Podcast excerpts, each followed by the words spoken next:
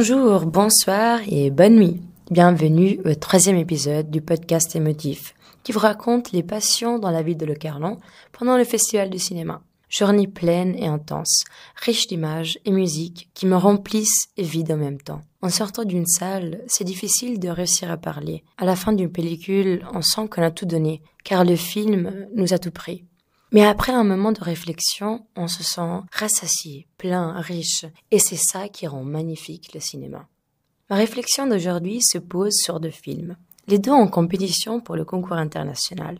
Je vous parlerai de Beast et Petite Solange, l'un suisse et l'autre français. Deux projections fortes et intrigantes. Avant de vous les raconter, par contre, je vais faire une petite euh, parenthèse. Je m'excuse de vous avoir donné des faux espoirs. J'ai pas pu vous donner les contenus que j'espérais, car j'avais promis des interviews au public pour raconter euh, leurs émotions, mais ici personne veut me parler. On est pour la majorité que des journalistes, et tout le monde garde son idée pour lui, elle, en le cachant comme un petit trésor. Et euh, malheureusement, ils ont presque peur de me parler. Mais pour me faire pardonner, j'ai pour vous le point de vue de la réalisatrice de Petite Solange, Axel Repère, que je vous ferai écouter dans quelques minutes.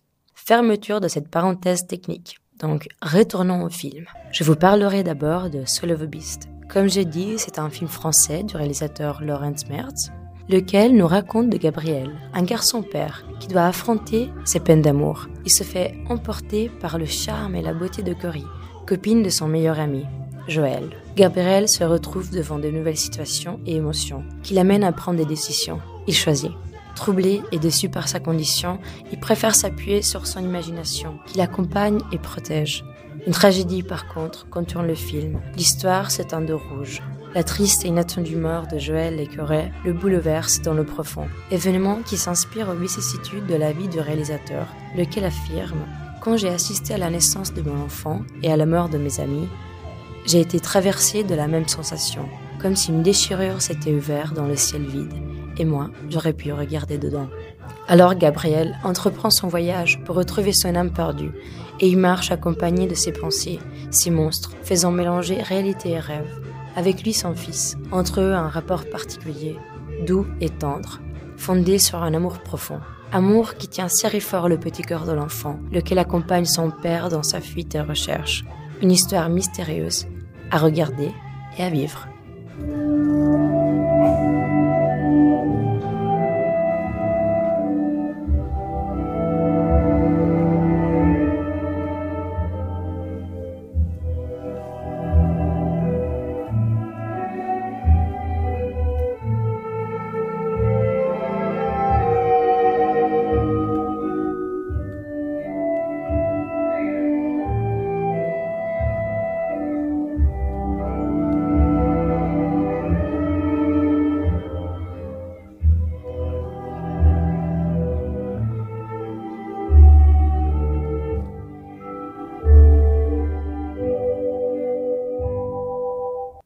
Autre histoire est celle racontée par Axel Repère dans sa pellicule dramatique qui décrit la vie de la famille Maserati. La petite Solange doit faire face à la vie, affronter les copains d'école, les adultes et la famille. Née avec un esprit de romantique, douce et gentille, fait son parcours apprenant la vérité sur l'existence, qu'elle comprend n'être pas aimable comme elle pensait. Bouleversée par le divorce de ses parents, lentement s'effrite le voile romantique qui lui couvrait les yeux, laissant un profond vide intérieur. C'est l'histoire d'une destruction suivie par une restructuration qui laisse espoir dans la force de l'humain, lequel s'attache à la vie, choisissant de la vivre pour ce qu'elle est vraiment, sans l'idéaliser. Important dans cette pellicule est le point de vue de la narration, comme dit Axel.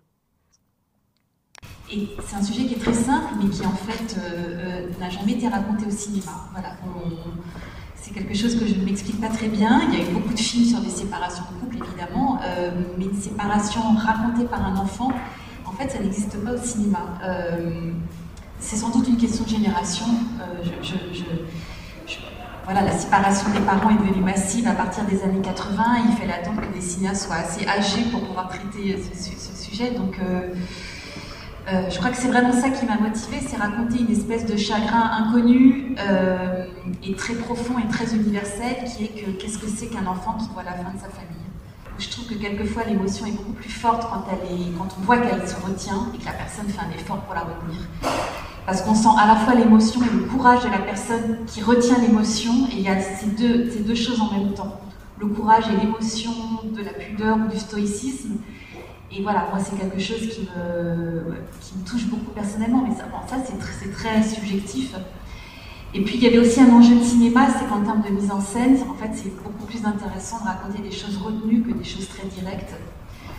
Par exemple, les parents qui se disputent dans le film, euh, vous avez remarqué, on voit qu'il n'y a quasiment jamais de scène directe où Petite Solange serait entre ses parents qui seraient en train de se hurler dessus.